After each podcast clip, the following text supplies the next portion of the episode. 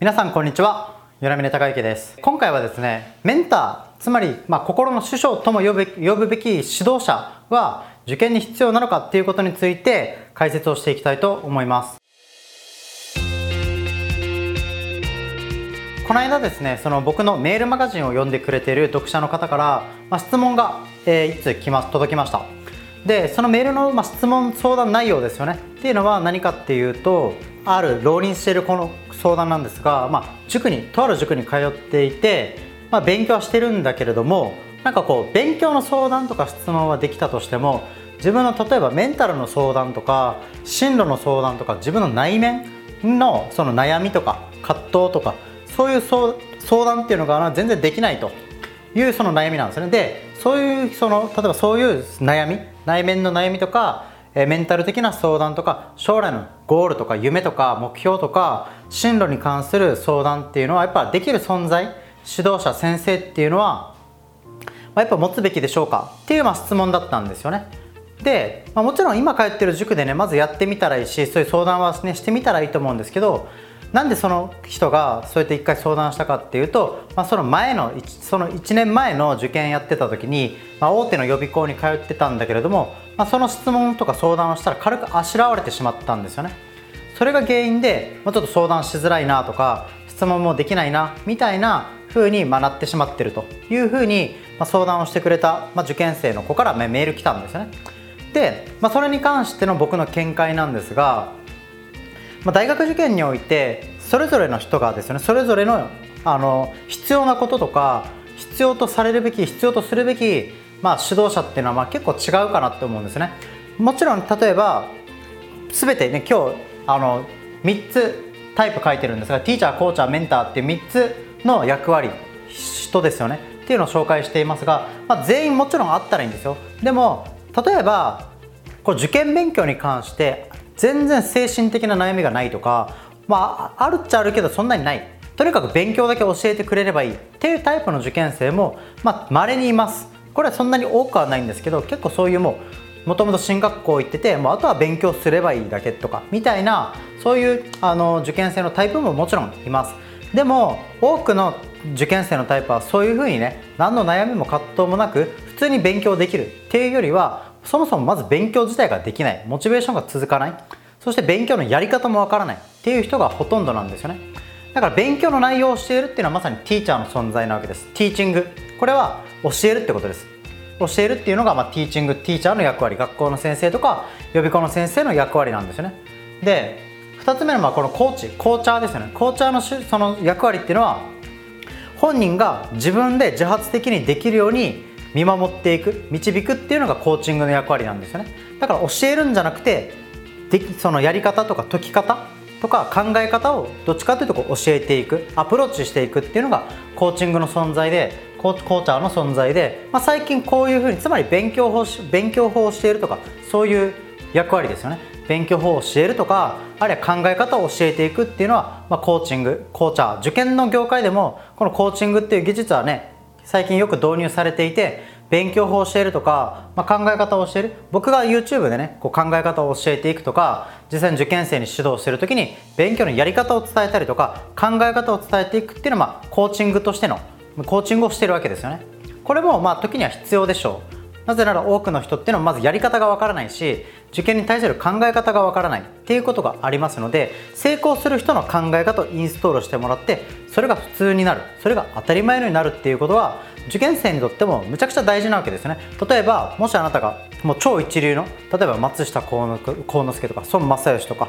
まあね誰でも知ってるような例えば社会的にあの成功している、まあ、スポーツ選手でもいいですよ。の考え方ですよね。とか価値観とか思考回路っていうのがインストールできたら受験受験勉強にとってすごくなんか有利だと思いません？もう例えばイチローの考え方を導入するとかね。それがもしできたとしたらすごい心強いじゃないですか。そういうふうに成功哲学だったりとか成功者の考え方思考回路ですよね。っていうのをこうなるべくインストールしていく。そしてそれを教えて伝えていって身について身につけてもらうっていうのが、まあ、いわゆるコーチングっていう業界が、まあ、主にやってることだったりするんですね、まあ、他にもいろいろあるんですが大きく分けるとそういうふうに大雑把に説明するとそういうふうになります。で1番2番っていうのはまあ最近ねその塾だけじゃなくてそういうコーチングをする受験指導っていうのもあるんですけれども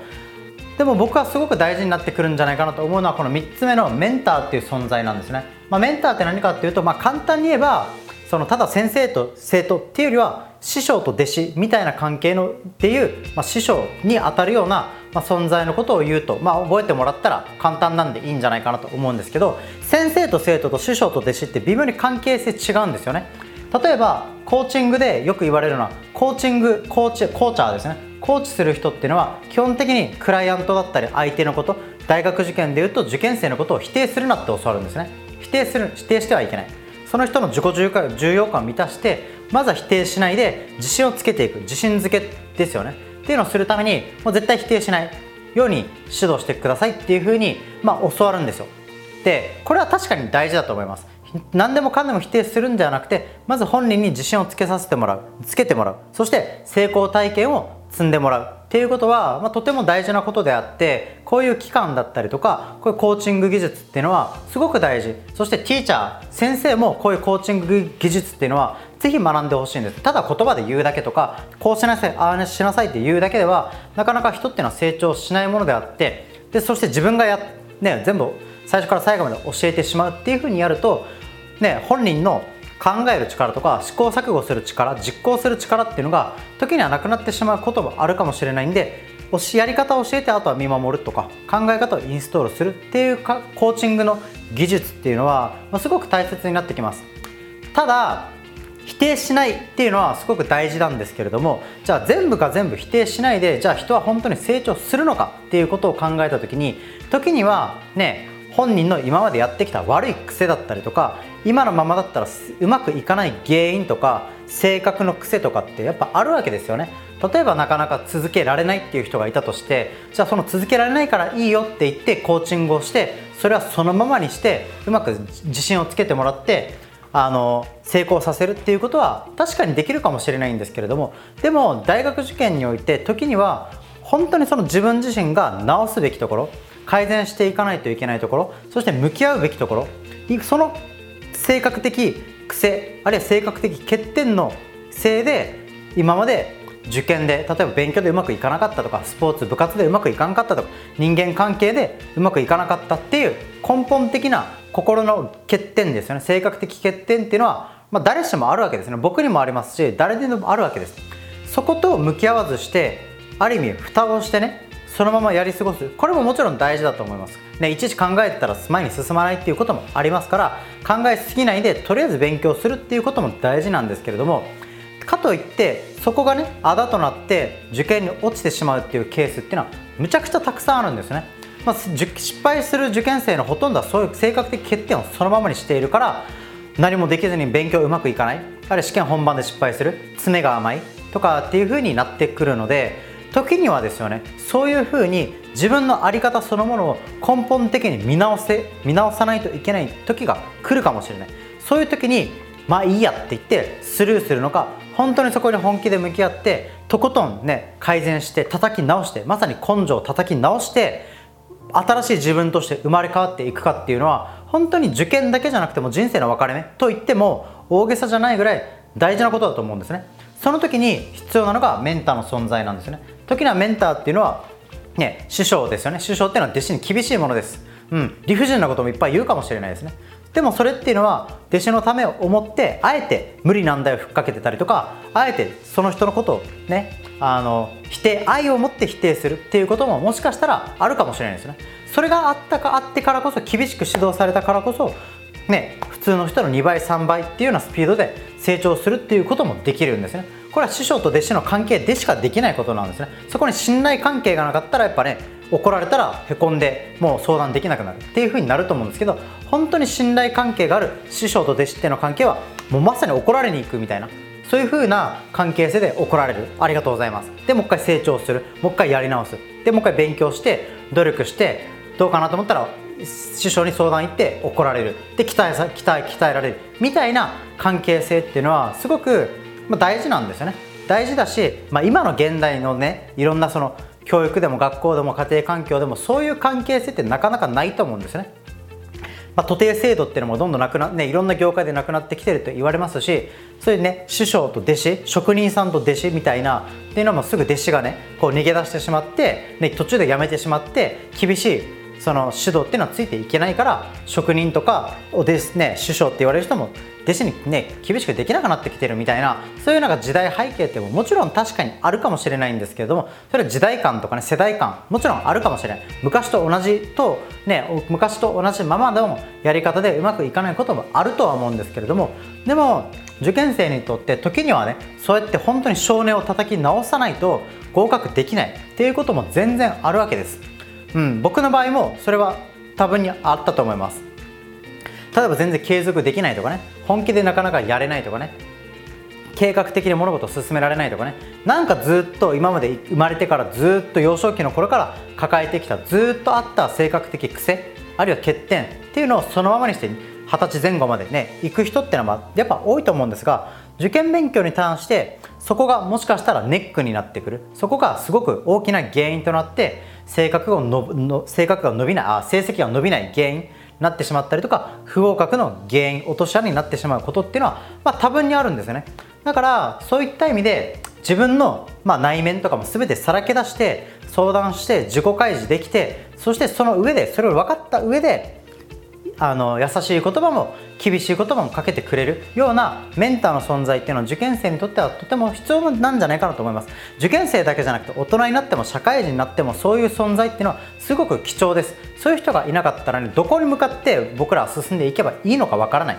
どういうことを軸にしてどういうことを大事にしてね仕事して人と関わって生きていっていけばいいのかわからないっていうふうにみんなそうやってねあの人生のまあ軸というかねそういうのがやっぱ見失ってしまうから今の世の中みんな不幸なわけですよね、まあ、みんなとは言いませんけれどもなかなかうまくいかない自己実現できない。仮に成功して自己実現しても家庭家庭がなかなか家庭が崩壊してるとか人間関係がばらねあのガタガタしてるとかそういうふうになかなかうまくいかないこととか成功しても心は幸せじゃないとかっていうことにすごく今さらされてる日本全体が物理的には豊かだったとしてもすごく精神が寂しい。心がすごく寂しい。ような状態になってしまってるんじゃないかなと思うんですね。それは何か何でかっていうと一番大事なもの何かっていうことを指し示してくれる人がいないわけだしみんな子供ね子供もそうだし時には大人もそうなんですが分かんないんですよねほとんどの人が。何が大事なのか。本当に大事なことが何なのかっていうのが分かんないまま勉強してる。分かんないまま大学行ってる。分からないまま就活して分からなんとなく分からないままなんとなく仕事してまあね生きてるわけですよね。もちろんそれはそれでいいかもしれないんですけど僕はそうじゃないそれは嫌だからいろんな人をメンターにしてきましたし自分が本当に尊敬できるこの人にはついていこうって素直に思えるような人のもとでずっと学び続けてきたところはあります。で受験生においてもそういうメンターっていうのは絶対持っておいた方が僕はいいんじゃないかなと思うしそれができるような環境とか人とかっていうのをぜひ見つけてですよね。そして指示していく。師匠のじことって事柄って書いてます。指示していく。つまり弟子入りしていくみたいなそういうような精神でぜひねあの学んでもらえると多分今まで自分が想定していた何倍ものスピード普通の普通の受験生が歩むような速度の何倍もあの成長スピードがどんどんガーって上がっていってね、成長できるんじゃないかなと思いますし結局悩みがあっても相談できなかったら自分でぐるぐる解決するしかないですけど悩みっていうのは基本的に自分で解決できないですからね。だって自分で解決できたら悩みじゃないんでそれは、うん、だから俺いろんな人から話聞いてもらったり自分より抽象度高い自分より視点が高い人にこういう視点があるよ。こういう視点を持てば辛くないよ。こういう視点を持てば悩まなくなるよ。みたいなアドバイスをもらったり教えをもらわないと人ってなかなか成長していかないところはあるわけですよね。だからそういうふうに自分よりも目線が高い視点が高い抽象度が高いあるいは頭がいいような人のとこで学んでいろんな考えをインストールして吸収してそして勉強していった方が、まあ、間違いなく成績上がっていくはずなんですね。悩まなくなるんでいちいち。みんなねまあ、特にね青年期とか、このぐらいの時期二十歳前後の若者っていうのはいろんなことでそして、まあ、正直僕から言わせれば超どうでもいいことでみんな悩んでるわけですね。もちろん僕もその年代の時はいろんなこと悩んでました。でも今にして思えばもう超クソくだらないことでみんな悩んでるんですね。それはまあしゃあないわけですなんでかっていうとそれを悩みそんな悩まなくていいよって言ってくれる人がいないしなんでそれが悩まなくていいものなのかっていうのをちゃんと説明してくれる大人がいないからなんですよね。だから僕は受験生ですね。塾生通信生いろんな受験生にはもういろんな考え方をインストールしてます、まあ、普通に学校に通っても普通に生きてたら絶対聞けないような考え方価値観っていうのをどんどん話して、まあ、そんな悩む必要ないっていうことを受験生に伝えてるわけですね。そういう話を聞いた受験生っていうのはあこんなことで悩まなくていいんだって。あこういうことそもそも、ね、不安に思う必要ないんだっていうふうに一個一個ですね。いろんな物事に関してそうです。将来のこともそうだし就職のこともそうだし受験のこともそうだしみんな幻想にねもうさらされてねしまってるんでそれをねあそんなの悩まなくていいんだっていうふうになるほどってなった瞬間から全然悩まなくなってくるんですね。で悩まなくなったら当然勉強もどんどん集中できるようになりますしどんどん勉強はかどってくるんで結果的に成績が上がっていくっていう風になりますからただ勉強していればね成績上がるんだったらそれはもうティーチングだけでいいです。もうそれはもうねなんか映像授業とか聞いといてねなんか参考書で勉強しといて自分で勝手にやったらいいんですよね。でもなかなかそれではうまくいかない人はコーチングだったりメンターっていうようなコーチャーとかメンターですね。っていう人に教えをねこうてそしてそのそういう人たちの指導のもとで勉強していくってやった方がまあ問題なくというかねあの